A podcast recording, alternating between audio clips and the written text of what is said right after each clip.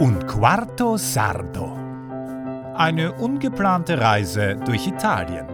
Von und mit Niklas Dodo. Seien wir ehrlich, nach meiner ersten Feldarbeit hoffe ich, dass es meine letzte gewesen sein wird. Als Belohnung gab es dafür aber Emmas köstliche Tagliatelle. Am Abend besuchten mich dann Erinnerungen und Gedanken über mein Leben. So zufällig, wie es manchmal Adelaide tut, die kleine Wildkatze. Kapitel 6 16. Juni Es ist der Wahnsinn, in welcher kurzen Zeit sich mein Italienisch verbessert. Ich verstehe immer noch häufig niente, aber hier und da kapiere ich dann doch mal einen Handlungsstrang, dann wieder nur ein Wort oder auch zwei, dann etwas Falsches und dann wieder genau das Richtige. Google ist weiterhin meine Überlebensgrundlage, genauso wie mein Offline-Dizionario und meine Offline-Verben-Konjugations-App. Werner hatte gestern recht. Was erwarte ich eigentlich von mir? Nach fünf Tagen Italien werde ich vielleicht braun sein, aber noch lange kein Muttersprachler. Meine Fortschritte sind trotzdem vielversprechend und Bubble hilft mir weiterhin, gelernte Inhalte etwas zu vertiefen. Bevor alle jetzt Bubble runterladen, ich halte die App zwar für ganz okay, allerdings geht es beim Lernen einer Sprache darum, sie zu sprechen, viel zu hören und vor allem sich jeden Tag damit zu befassen. Die Kombi aus Italien und Bubble ist einfach am sinnvollsten. Da kann ich am Abend entspannt eine Grammatiklektion machen und sofort am nächsten Tag ausprobieren. Dadurch merke ich auch, ob ich etwas im Hirn abgespeichert habe oder nicht. Apropos Hirn. Es ist so interessant zu bemerken, wie mein Hirn sich gerade sprachlich umorientiert. Ich kann förmlich spüren, wie meine Zahnräder umgestellt werden. Oft denke ich Italienisch. Nicht, dass ich weiß, was ich da denke, aber mir kommt einfach etwas wie posso vedere in den Kopf. Wahrscheinlich, weil ich es irgendwo gehört habe. Klingt nach der kleinen Nora, die wieder irgendetwas einfordert. Posso kommt von potere, bedeutet können oder dürfen und ist die Konjugation Singular erste Person. Also ich. Also darf ich. Kann ich. Vedere heißt sehen, also darf ich sehen? Ich habe das noch nie gesagt. Scheinbar hat in meinem Hirn aber ein verstaubter alter Büroplatz nun einen neuen Sachbearbeiter an die Hand bekommen, und der nimmt seinen Job wahnsinnig ernst und durchforstet, sortiert, ordnet, mal gewissenhaft, mal schlampig, alle Italien-Erfahrungen thematisch ein. Das alles passiert fast unmerklich und in der hintersten Ecke des Großraumbüros, das sich mein Hirn nennt. Hoffentlich bekommt der fleißige Kerl bald einen größeren Schreibtisch mit Blick ins Grüne. Die Arbeit am Zaun läuft sehr gut. Es ist nicht mehr viel zu tun. Wir spannen, verbinden, tratschen, sofern es geht. Dann steht der Zaun. Schön ist er ja nicht, aber funktional. Wie alles auf diesem Hof. Als Giuseppe gerade die Scharniere für die Tür des Zaunes befestigt, wird mir klar, dass für Schönheit und Perfektion einfach keine Zeit ist. Und irgendwie scheint Giuseppe durch diese Einstellung auch entspannter zu sein. Imperfektion ist für mich eine einzige Qual, aber wenn man sie einmal zulässt, geht vieles leichter. Nur deshalb können Emma und Giuseppe wahrscheinlich immer so ruhig bleiben. Zum Mittag improvisiert Emma irgendetwas aus den Resten, die sie findet. Reis, Eier, Käse, Zucchini und mehr werden zu kleinen Portionen geformt und gebacken. Echt lecker. Giuseppe öffnet dazu eine Flasche Weißwein und bietet mir in seiner typischen Gelassenheit ein Glas davon an, von dem ich einen Schluck probiere, den Rest der Flasche dann aber wieder Giuseppe überlasse, der dagegen nicht die geringsten Einwände hat. Emma erzählt mir beim Essen von einem Dorffest in der Nähe. Ein bisschen Abwechslung würde mir bestimmt gut tun und ihr sicherlich auch. Nachdem ich mich geduscht und endlich meine schon den ganzen Tag kneifende Unterhose gewechselt habe, ich glaube, das war nicht mal meine, fahren wir alle in das besagte Dorf. Monte Corone ist winzig, mit einer kleinen Kirche und einem Aufbau wie eine Burg. Die Fassaden der Häuser sind aus dem typischen groben Stein und abbröckelnden Putz, den man aus den schnulzigen Italo-Romanzen kennt.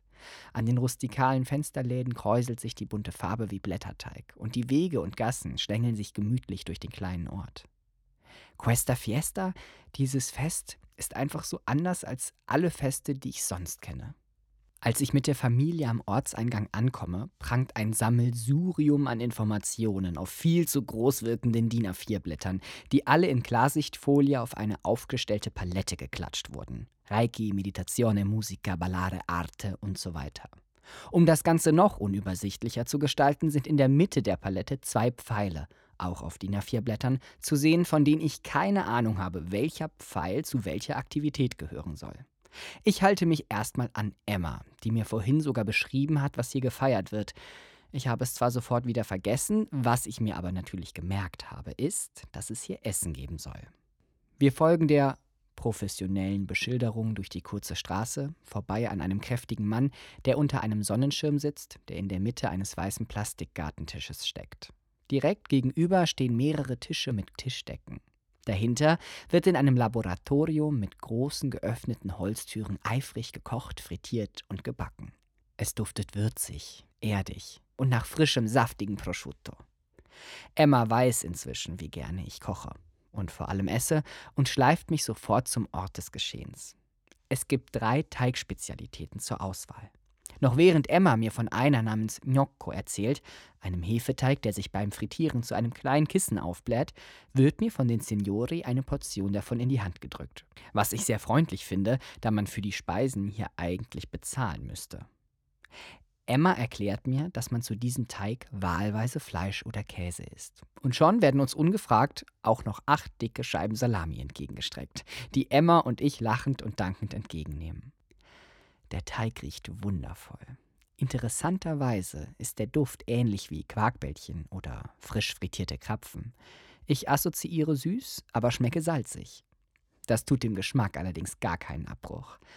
Ich bin kein Fan von Salami, Emma übrigens auch nicht. Doch wir schmatzen trotzdem genüsslich vor uns hin und genießen den Moment. Ich möchte allerdings auch etwas über die anderen Spezialitäten lernen, die ich nicht probiert habe. Und so führt Emma weiter aus. Ihr Favorit wird Borlegno genannt. Der sehr flüssige Teig wird hauchdünn in einer Pfanne ausgebacken. Angeblich soll es dieses dünne Brot auch in Sardinien geben. Ich müsste es ja eigentlich wissen, ich bin ja schließlich un quarto sardo. Ich gebe dann aber doch mit einem Achselzucken meine Unwissenheit zu. Das fast durchsichtige Brot segelt währenddessen federleicht aus der riesigen Pfanne und wird mit einer Masse bestrichen, die nach ungesund grauem Mett aussieht, mit Käse berieselt und mehrmals zusammengefaltet. Die letzte Spezialität, die Gella, erläutert Emma und knabbert weiter an ihrer letzten Salamischeibe, ist eine Art Brötchen, in dessen Teig viel Milch kommt. Dadurch wird es luftig und saftig und trotzdem knusprig. Dann wird es mit Schweinefett, Käse und Schinken oder für i Bambini mit Nutella bestrichen. Zum Bestellen und Bezahlen gehen wir zurück zum weißen Plastiktisch. Wir nehmen für uns fünf von allem ein bisschen was. Ich muss ja schließlich alles probieren.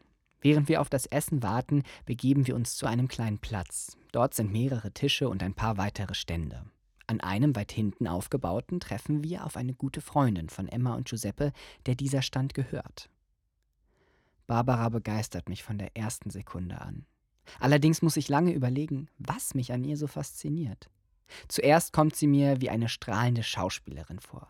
Ihre aufrechte Haltung, das sympathische Lächeln. Die schulterlangen Haare trägt sie mit zwei Spangen hinter den Ohren. Der Pony wirbelt kraftvoll um ihren Kopf herum und wird von grauen Strähnen durchzogen, die sanft über ihren Kopf fließen. Man kann sie einfach nur wunderschön nennen. Ich habe das Gefühl, Barbara trägt ihre strahlende Seele an ihrer Hand mit sich. Für jeden sichtbar. Oder zumindest für mich. Ihre leger zugeknöpfte Hemdbluse erstrahlt im knalligen Gelb. Dazu ein italienischer Rock mit kleinem verzierten Muster darauf. Die Kostümabteilung von Un Quarto Sardo hat sich echt Mühe gegeben.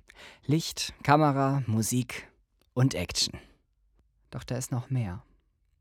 Barbara gibt einem mit ihrer bloßen Anwesenheit das Gefühl von Geborgenheit. Ich fühle mich sicher, beschützt, behütet. Wenn Mutter Natur ein Gesicht hätte, dann wäre es das von Barbara.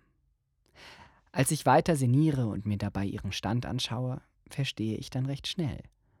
Barbara ist Kräuterexpertin. Tees und Mischungen aus Kräutern und Essenzen stehen in süßen Gefäßen bereit, um bestaunt zu werden. Jetzt habe ich's. Barbara ist eine Heilerin.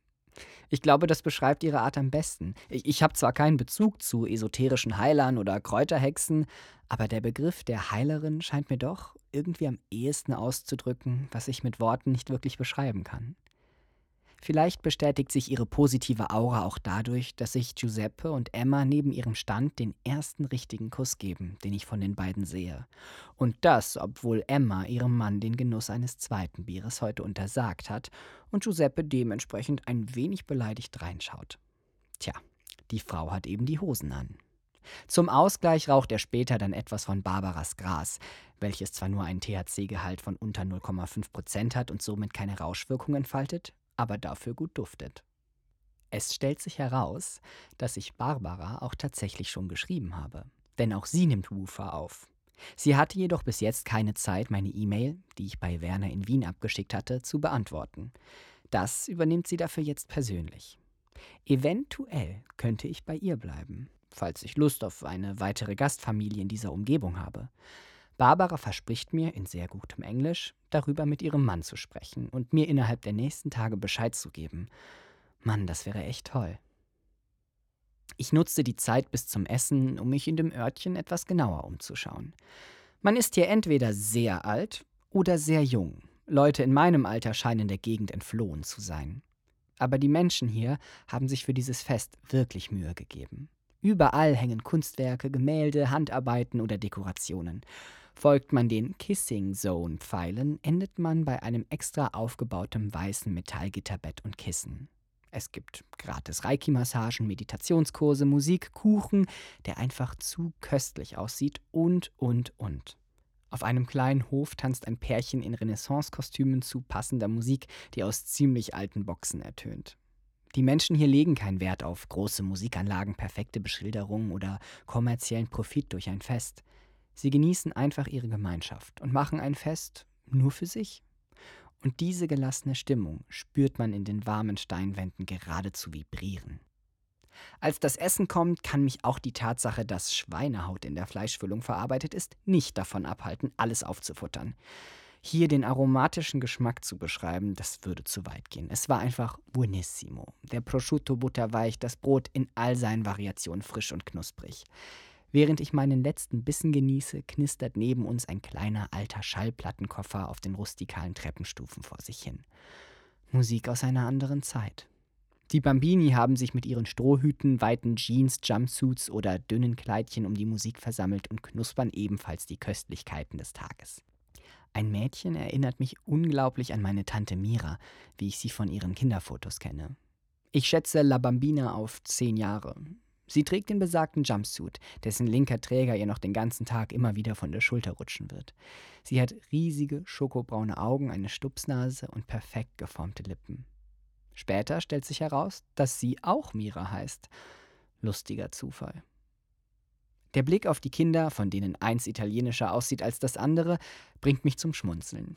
Ich bin so froh, diese Gemeinschaft erleben zu dürfen. Wir schlendern, völlig überfressen, den kleinen Weg zur Kirche hinauf, wo die Kids ein Pausenhofspiel spielen. Zuerst macht Giuseppe mit, dann springe ich natürlich dazu. Während die Dämmerung verhalten einsetzt, zeigt sich der große, gesättigte Vollmond schwerfällig hinter den Spitzen der Hügel.